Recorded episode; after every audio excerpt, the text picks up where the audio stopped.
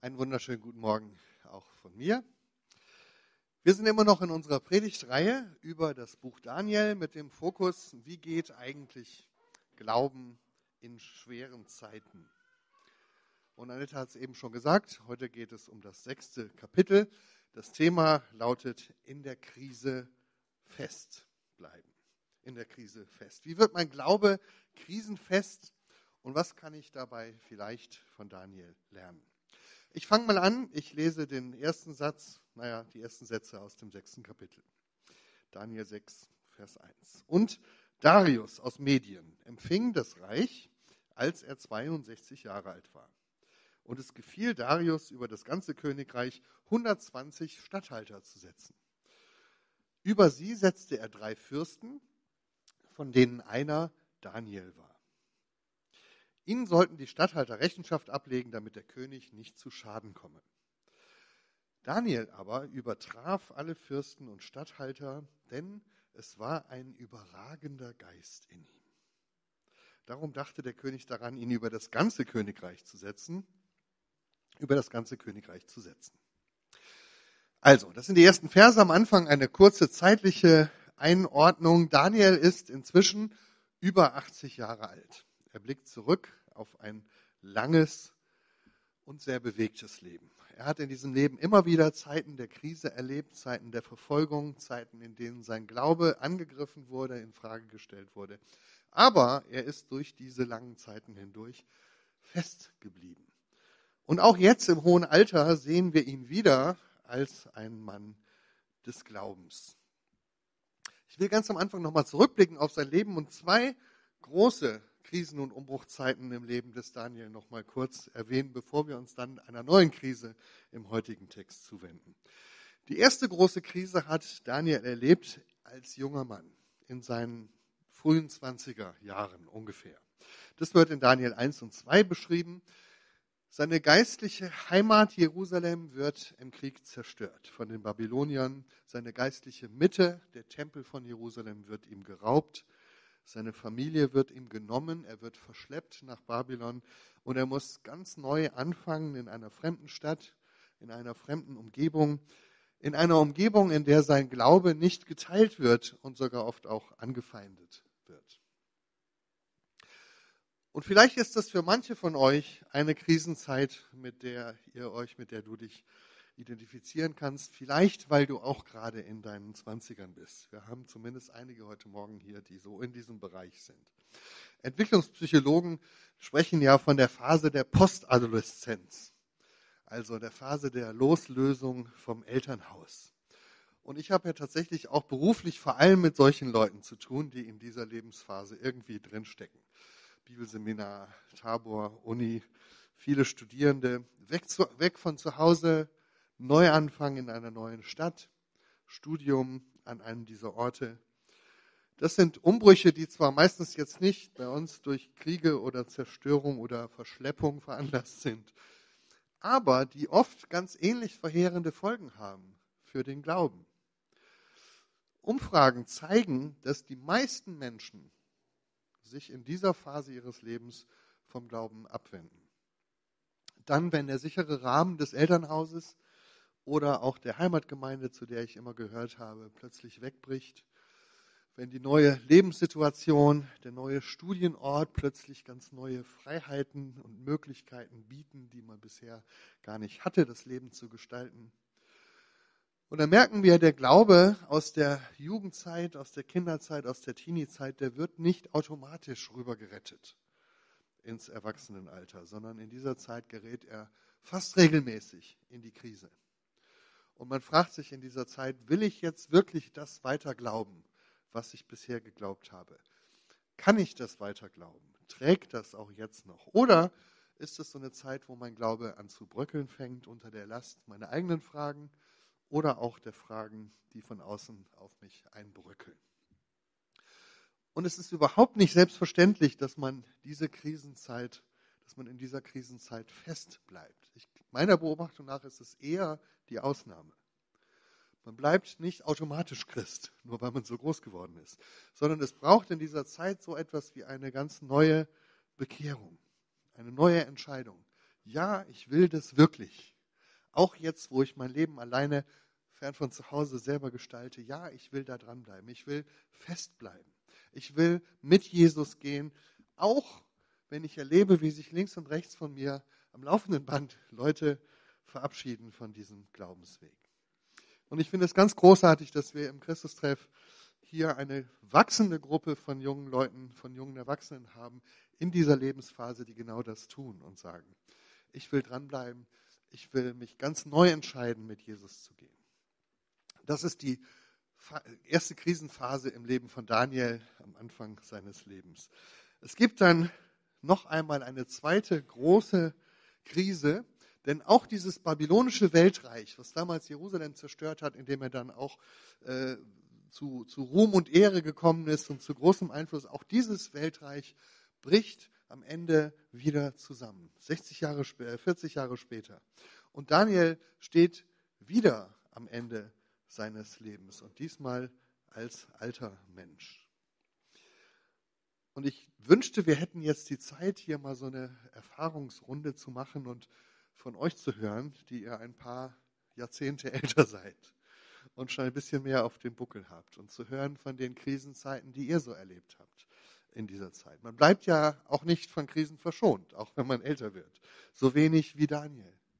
Und dann würden wir vielleicht hören von Krankheitszeiten, von Verlusten, von beruflichen Niederlagen, von privaten Niederlagen, von Glaubenszweifeln, von Glaubensmüdigkeit, von Tod, von Abschieden. Daniel ist jetzt über 80 Jahre alt und er muss wieder ganz von neuem anfangen. Und trotzdem ist er immer noch ein Mann des Glaubens. Er bleibt fest, auch in dieser neuen Krise. Wir lesen sogar, dass er jetzt in diesem neuen Reich wieder zu einer führenden Persönlichkeit seines Landes aufsteigt. Und da fragt man sich doch, was ist eigentlich das Geheimnis dieser Krisenfestigkeit? Ich möchte auf vier Merkmale eingehen, die ich alle im sechsten Kapitel des Daniel-Buchs entdecke. Und Annette hat es eben schon gesagt, es ist die bekannte Geschichte von Daniel in der Löwengrube. Wieder eine neue Krise. Und, Achtung, Spoiler-Alarm ganz am Anfang, wieder mit gutem Ausgang.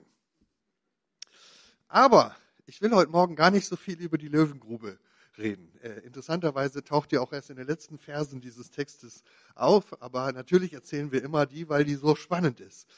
Aber es gibt vorher noch schon einige Verse, die auch interessant sind. Und ich möchte mich jetzt mal auf Daniel konzentrieren, nicht so sehr auf die Löwen, und fragen, was ist das eigentlich, was ihn so krisenfest macht? Und was können wir vielleicht von ihm lernen? Vier Beobachtungen.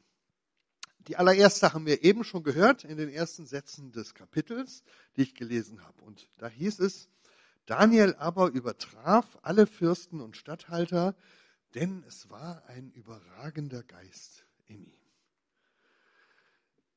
Das tiefste Geheimnis dieses krisenfesten Lebens war offenbar nicht die Stärke des Glaubens oder die Tiefe der Weisheit oder die Vielfalt seiner Life Skills, sondern die Erfüllung mit dem Heiligen Geist.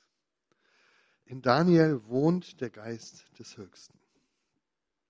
Das wird übrigens im Buch Daniel immer wieder gesagt. Und zwar oft von den Leuten, die Daniels Glauben gar nicht teilen.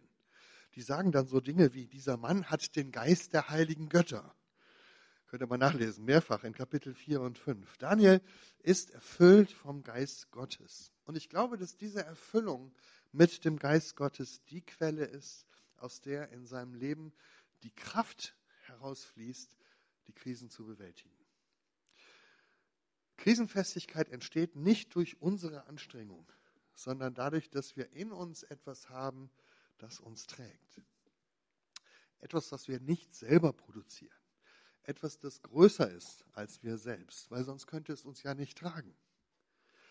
Und die Bibel nennt das den Geist Gottes, der in uns wohnt.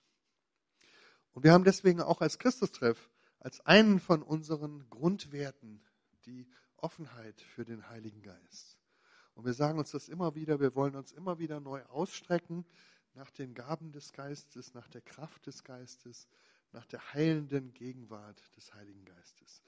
Gerade gestern Abend haben wir hier im Christhaus wieder den Näher Gebetsabend zusammen erlebt. Ein Abend, wo wir uns besonders viel Zeit nehmen, uns einfach zu öffnen und auszustrecken nach dem Wirken des Heiligen Geistes. Und ich selber hätte auch meine eigene Krise in meiner Studienzeit, in meinen 20er Jahren, glaube ich, nicht geistlich überstanden, wenn ich nicht gerade in dieser, in dieser Zeit ganz neu und in vieler Hinsicht auch zum allerersten Mal dieser Kraft des Heiligen Geistes begegnet wäre. Ohne dass ich mich zögerlich, ein bisschen ängstlich, aber dann doch geöffnet habe für diese Realität, für die Gaben des Geistes. Und von Daniel heißt es, er war erfüllt mit einem überragenden Geist.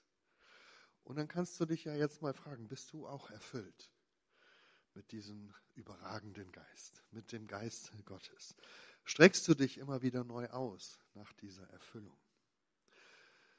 Und vielleicht denkst du ja jetzt, ach, ich brauche das eigentlich nicht, mir geht es ganz gut, ich bin auch nicht so ein Charismatiker, ich komme auch ohne ganz gut klar. Aber wenn wir uns die Geschichte von Daniel angucken, dann ist es ja vielleicht gut, jetzt in guten Zeiten für eine Erfüllung mit dem Heiligen Geist zu sorgen, damit du dann, wenn die Krise kommt, aus dieser Fülle schöpfen und leben kannst. Aber jetzt weiter in der Geschichte. Die nächste Krise bleibt nun also nicht aus. Es gibt auch in diesem neuen Königreich Neider. Neider, die Daniel um seinen Glauben und auch um seinen politischen Einfluss beneiden. Und sie möchten ihn gern beseitigen, aber sie finden keinen Grund zur Anklage. Und jetzt kommt wieder so ein Satz in unserem Bibeltext, der den krisenfesten Daniel charakterisiert. Ich lese aus den Versen 5 und 6. Da trachteten die Fürsten und Statthalter danach, an Daniel irgendetwas zu finden, das gegen das Königreich gerichtet wäre. Aber sie konnten keinen Grund zur Anklage und kein Vergehen finden, denn er war treu, sodass man keine Schuld und kein Vergehen bei ihm finden konnte. Da sprachen die Männer, wir werden keinen Grund zur Anklage gegen Daniel finden, es sei denn wegen seiner Treue zum Gesetz seines Gottes. Spannend. Ein zweites Merkmal der Krisenfestigkeit, ein gefestigter Charakter, geprägt durch die Treue zum Gesetz Gottes. Daniel war treu, sodass man keine Schuld und kein Vergehen bei ihm finden konnte. Ich weiß nicht, ob man das von dir sagen kann, von mir sicher nicht. Aber man konnte ihm nichts vorwerfen, außer seiner Treue zum Gesetz Gottes. Offenbar ist es so, dass aus der Erfüllung mit dem Heiligen Geist mit der Zeit ein Charakter erwächst, der von Treue zu Gott geprägt ist. Der Apostel Paulus hat es mal so ausgedrückt, die Frucht des Geistes ist Liebe, Freude, Friede, Geduld, Freundlichkeit, Güte, Treue, Sanftmut, Keuschheit. Gegen all dieses steht das Gesetz nicht. Das ist also das zweite Merkmal der Krisenfestigkeit, ein Charakter, der von Treue zu Gottes Gesetz geprägt ist. Und ich weiß, es juckt euch jetzt so ein bisschen in den Füßen, weil wir haben als Christen ja sowas wie eine Allergie gegen das Wort Gesetz. Gesetzlichkeit, das ist für uns so ungefähr die schlimmste Sünde, die man begehen kann als Christ. Aber spannend ist, in der Bibel ist das überhaupt nicht so. Nirgendwo in der Bibel warnt die Bibel vor Gesetzlichkeit. Das Wort gibt es gar nicht. Wovor die Bibel immer wieder warnt, ist Gesetzlosigkeit. Kannst du mal nachgucken. Also sie waren vor einem Leben, das sich nicht am Gesetz Gottes orientiert. Und Daniels Leben ist geprägt von der Treue zum Gesetz Gottes. Und das formt seinen Charakter. So sehr, dass selbst seine ärgsten Feinde nichts an ihm finden, was sie gegen ihn vorbringen könnten. Charakter entwickelst du nicht in der Krise, sondern wenn die Krise kommt, dann brauchst du Charakter, um fest zu bleiben.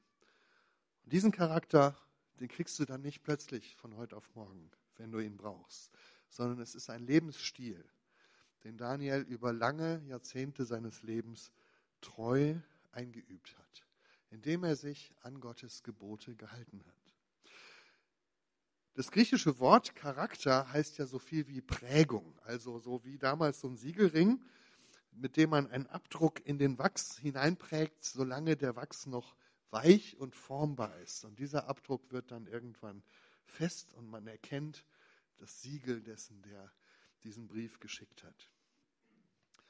Und der große Erweckungsprediger Dwight Moody soll mal gesagt haben, Charakter, das ist das, was du bist, wenn es dunkel ist und niemand anders dich sieht. Charakter, das ist das, was du bist, wenn es dunkel ist und niemand anders dich sieht. Dein Charakter, den entwickelst du in deinem ganz normalen, unscheinbaren täglichen Alltagsleben. Nicht da, wo du auf der Bühne bist, nicht da, wo andere dir zugucken, sondern da, wo du Tag für Tag dich an das hältst, was Gott von dir möchte. Auch dann, wenn dich keiner sieht. Charakter ist das, was dich im Inneren formt und prägt. Und dann, wenn es stürmisch wird oder brenzlig oder neblig wie heute, dann zeigt sich, ob dein Charakter gefestigt ist. Ob das Bild Gottes, das wie ein Siegelring in dich eingeprägt ist, fest ist und Bestand hat. So ist es hier bei Daniel. Seine Feinde können ihm nichts anhaben, weil sie keinen Grund zur Anklage gegen ihn finden. Und die Geschichte geht noch weiter. Wo die Feinde keinen Grund für eine Anklage finden, da kann man damit rechnen, dass sie sich einen ausdenken.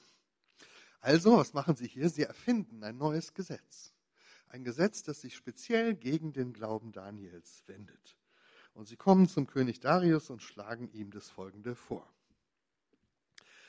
Es haben sich die Fürsten des Königreichs, die Würdenträger, die Statthalter, die Räte und die Befehlshaber alle gedacht, es sollte einen königlichen Befehl geben und ein strenges Gebot erlassen werden, dass jeder, der in den nächsten 30 Tagen irgendetwas bitten wird von irgendeinem Gott oder Menschen, außer von dir, dem König allein, zu den Löwen in die Grube geworfen, geworfen werden soll. Also was machen sie hier? Die sagen sich, wenn wir schon Daniel nichts anhaben können, weil er einen unbescholtenen Ruf hat, dann können wir doch wenigstens seinen komischen Glauben angreifen. Es wird also ein Gesetz der Meder und Perser erlassen, ja, so heißt es tatsächlich hier. Daher kommt unser Sprichwort von diesem Text. Ein Gesetz der Meder und Perser, dass man einen Monat lang nicht mehr zu Gott beten darf. Daniel ist schon ein bisschen älter, der kennt diese Dinge schon aus seinem früheren Leben, von den früheren Machthabern, aus dem anderen, aus dem babylonischen Königreich. Wir haben davon gehört in unserer Predigtreihe. Immer wieder steht vor allen Dingen sein Glaube unter Beschuss. Und zwar gerade da, wo er den Machthabern und den Weisen dieser Welt ein Dorn im Auge ist. Aber auch hier bleibt Daniel wieder fest, auch in dieser neuen Krise. Ich lese die Verse 11 und 12. Als nun Daniel erfuhr, dass ein solches Gebot ergangen war, ging er hinein in sein Haus. Er hatte aber in seinem Obergemach offene Fenster nach Jerusalem hin. Und er fiel dreimal am Tag auf seine Knie betete, lobte und dankte seinem Gott, wie er es auch vorher zu tun pflegte. Da kamen jene Männer eilends gelaufen und fanden Daniel, wie er betete und flehte vor seinem Gott. Was macht also Daniel? Er tut genau das, was verboten ist. Er betet zu seinem Gott. Aber er tut es nicht einfach nur aus Protest und weil es verboten ist, sondern er tut es, weil er es immer schon getan hat. Und hier haben wir jetzt das dritte Merkmal der Krisenfestigkeit. Die Erfüllung mit dem Geist, von Gott geprägter Charakter und eine eingeübte Routine des geistlichen Lebens. Tatsächlich haben wir in diesem Bibeltext hier das älteste Zeugnis für die drei regelmäßigen Gebetszeiten, die im Judentum bis heute weltweit eingehalten werden. Schacharit, das Gebet am Morgen, Mincha, das Gebet am Nachmittag, Ma'arif, das Gebet am Abend. Und im Neuen Testament sehen wir, dass auch die ersten Christen diese festen Gebetszeiten übernommen haben. Wir finden sie bis heute in christlichen Klöstern, in Kommunitäten als Tageszeitengebete. Und Daniel hat, wie viele Juden damals, die mit ihm in Gefangenschaft waren und im Exil lebten und viele Juden, die seitdem bis heute im Exil leben, über die Jahre seines Lebens hinweg eine regelmäßige Routine des Gebets und der Spiritualität eingeübt. Eine Routine, die ihn jetzt, wo die Krise kommt, durchträgt. Er muss nicht lange überlegen, huch, was mache ich denn jetzt? Wie soll ich jetzt meinen Tag gestalten? Sondern er muss einfach weitermachen bei dem, was für ihn eine selbstverständliche Alltagsübung geworden ist. Die Regelmäßigkeit des Gebets, die er eingeübt hat, ist sowas wie ein Geländer geworden, an dem er jetzt, wo ihm der Boden unter den Füßen weggezogen wird, weiterhin Halt findet. Hast du so ein Geländer in deinem Leben, so einen Rahmen? Hast du solche geistlichen Alltagsroutinen? Wir leben ja in einer Zeit, die mit allem, was irgendwie Routine oder Tradition oder Regelmäßigkeit ist, ein bisschen auf Kriegsfuß steht. Glaube, so heißt es, muss immer spontan sein. Ich bete nicht nach Vorgaben, sondern immer nur frei aus dem Herzen. Bloß keine festen Formulierungen, keine festen Zeiten, keine festen Liturgien. Glaube muss immer spontan sein. Ich brauche auch keinen regelmäßigen Hauskreis, der sich jede Woche zur selben Zeit trifft, sondern wenn ich Lust habe, jemanden zu treffen, dann verabreden wir uns spontan. Es gibt ja WhatsApp. Wer braucht einen Hauskreis? Und wenn ich dann mal keine Lust habe, dann gehe ich eben auch nicht. Man kann das noch weiterdenken. Ich brauche eigentlich auch keine feste Gemeinde. Ich gehe heute mal hier hin, nächste Woche mal woanders. Ich gucke überall mal rein, je nachdem, wo mir gerade was Gutes geboten wird. Ich gehe auch nicht regelmäßig in einen Gottesdienst, sondern immer dann, wenn mir gerade mal danach ist. Ich mag keine alten Lieder, weil die so eingefahren sind und wir sie schon so oft gesungen haben. Ich bete keine fest formulierten Gebete, weil sich das nicht authentisch anfühlt. Aber wenn wir auf das Judentum schauen, dann merken wir, das Judentum hat genau diese Krisen der Verfolgung, der Vernichtung, des Exils gerade deshalb überlebt, weil es in festen Traditionen verankert war, die auch dann Bestand hatten, wenn alles andere zerfallen und zerbrochen ist. Sie hatten regelmäßige Gebetszeiten, sie hatten jede Woche den Schabbat, sie hatten feste, Fe feste Feiertage, feste Feste im Jahreskreis. Sie hatten alte Gebete, die sie durch Jahrhunderte hindurch bis heute beten. Und auch bei den christlichen Klöstern und Mönchen sehen wir das im Mittelalter, wo Europa auseinanderfällt, wo das römische Reich zerfällt. Sie haben den christlichen Glauben deshalb durch diese Krisenzeit hindurch gerettet, weil sie geistliche Formen geschaffen haben, die tatsächlich Jahrhunderte überdauert haben. Ich bin ein Fan von Spontanität und Bauchgefühl, die sind auch sehr schön für den Augenblick. Aber ich glaube, in Krisenzeiten ist es eben oft die Beständigkeit, die Regelmäßigkeit, die uns durchträgt. Dass ich eben tatsächlich auf formulierte Gebete früherer Generationen zurückgreifen kann in einer Zeit, wo ich plötzlich merke, mir fehlen jetzt die eigenen Worte. Dass ich feste Gebetszeiten einhalte und regelmäßig zum Gottesdienst gehe, auch und gerade dann, wenn mir nicht danach zumute ist. Weil ich hier eben einen Halt finde, ein Geländer, einen Halt, den ich mir nicht selbst geben muss. Daniel hält die Fenster zum Himmel offen, ganz buchstäblich die Fenster. Dreimal am Tag betet er am offenen Fenster und so bleibt er dran an seinem Glauben fest, auch in der Krise. Wie die Geschichte weitergeht, wisst ihr, die Neider bespitzeln Daniel und sie verpfeifen ihn beim König. Der König ist darüber gar nicht so glücklich, weil er Daniel eigentlich respektiert, weil er ihn mag und weil er ihn bewundert. Aber die missgünstigen Neider und Kritiker des Glaubens bestehen darauf, dass Daniel verurteilt wird. Es ist eben ein Gesetz der Meder und Perser. Das darf nicht mal ein König umstoßen, auch wenn er gerne würde. Daniel wird gefangen genommen, er wird in die Löwengrube geworfen, ein Stein wird vor die Grube gerollt. Den König plagen die ganze Nacht Gewissensbisse, er kann nicht schlafen, er kann nicht essen, weil er so viel Angst um Daniel hat. Und dann kommt der nächste Morgen, Vers 20. Früh am Morgen, als der Tag anbrach, stand der König auf und ging eilends zur Löwengrube. Und als er zur Grube kam, rief er Daniel mit angstvoller Stimme. Und der König sprach zu Daniel, Daniel, du Knecht des lebendigen Gottes, hat dich dein Gott, dem du ohne Unterlass dienst, auch erretten können von den Löwen?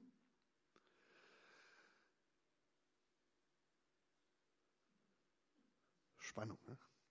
Daniel aber redete mit dem König. Der König lebe ewig. Mein Gott hat einen Engel gesandt, der den Löwen den Rachen zugehalten hat, sodass sie mir kein Leid antun konnten. Denn vor ihm bin ich unschuldig und auch gegen dich, mein König, habe ich nichts Böses getan. Ich habe ja immer gedacht, ich kenne die Geschichte Daniel in der Löwengrube gut. Ich habe sie schon so oft gehört und erzählt. Aber jetzt beim neuen Lesen bin ich noch einmal auf einige Details gestoßen, die ich bisher offensichtlich überlesen habe und die mich zum Staunen gebracht haben. Die will ich jetzt zum Abschluss noch kurz benennen. Es beginnt mit diesem Satz, den ich eben gelesen habe. Früh am Morgen stand der König auf und lief eilends zur Löwengrube. Irgendwie hat mich das beim Lesen erinnert an die Frauen, die früh am Morgen zum Grab Jesu eilen am Ostermorgen. Und dann habe ich den Text angeguckt und habe gedacht, Mensch, das ist ja gar nicht die einzige Parallele. In dieser Geschichte vom Ostermorgen, von der Auferstehung Jesu, da gibt es ja auch einen Engel, der da auf dem Stein sitzt und der von Gott gesandt wurde, um zu verkünden, er ist nicht hier, er ist auferstanden. Und hier bei Daniel gibt es einen Engel, der den todbringenden Löwen das Maul verschließt. Und dann gibt es da noch mehr. Die Löwengrube wird verschlossen mit einem Stein, heißt es in Vers 18. Und sie brachten einen Stein, den legten sie auf die Öffnung der Grube. Auch das erinnert doch an das Grab, in das Jesus gelegt wurde und das mit einem Stein verschlossen wurde. Und dann noch was. Wo betet Daniel, bevor er verhaftet wird? Ich weiß nicht, ob ihr eben hingehört habt. In einem Obergemach. Und wo aß Jesus mit seinen Jüngern und betete für sie, bevor er verhaftet wurde? In einem Obergemach. Ich finde, das sind alles ganz erstaunliche Parallelen. Hier in der Geschichte von Daniel und dann auch in der Geschichte von Jesus.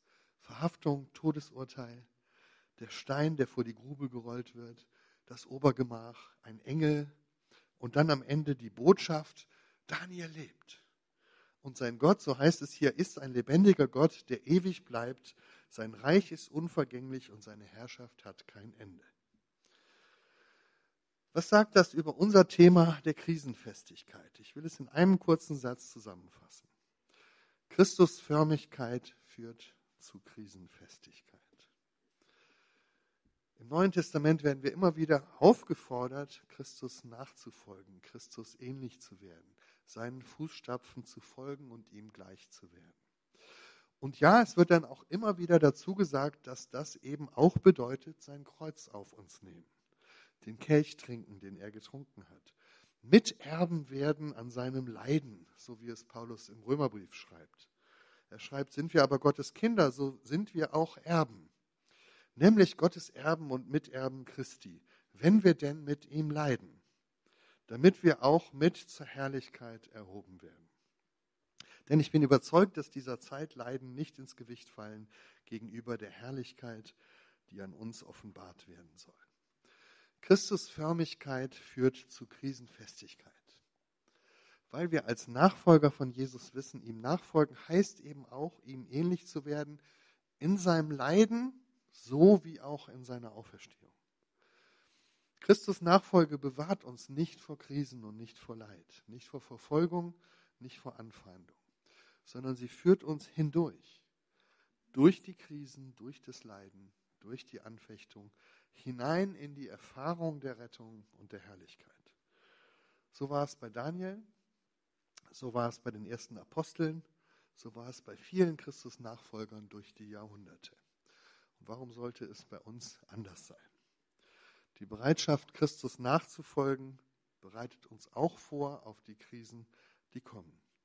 Sie bewahrt uns nicht vor ihnen, aber sie kann uns festmachen, in der Krise an Gott festzuhalten. Ich fasse noch einmal kurz die vier Merkmale der Krisenfestigkeit zusammen, die wir in diesem Text finden können. Erstens die Erfüllung unseres Lebens mit dem Geist Gottes. Zweitens die Prägung eines gefestigten Charakters durch die Treue zum Gesetz Gottes. Drittens das Einüben der Gegenwart Gottes durch Routinen des geistlichen Lebens. Und viertens die Bereitschaft, Christusförmig zu werden in der Erniedrigkeit, in Erniedrigung ebenso wie in der Verherrlichung. Wir haben jetzt unsere Lobpreis- und Gebetszeit und die Band kann schon mal auf die Bühne kommen.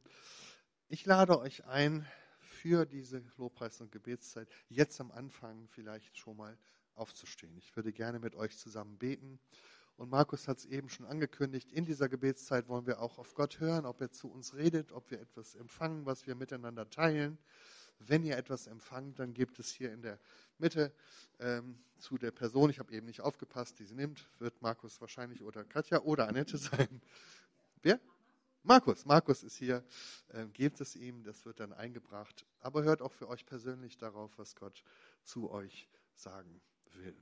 Ich würde gerne mit euch zusammen einsteigen in die Lobpreiszeit mit einem Lobpreislied.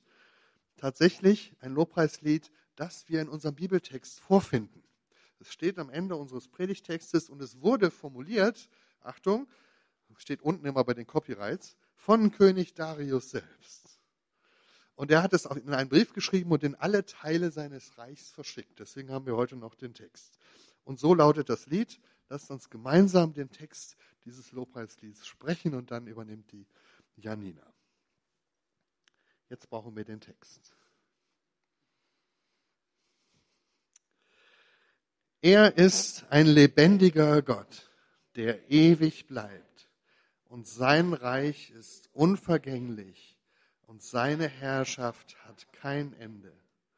Er ist ein Retter und Nothelfer und er tut Zeichen und Wunder im Himmel und auf Erden der hat Daniel von den Löwen errettet.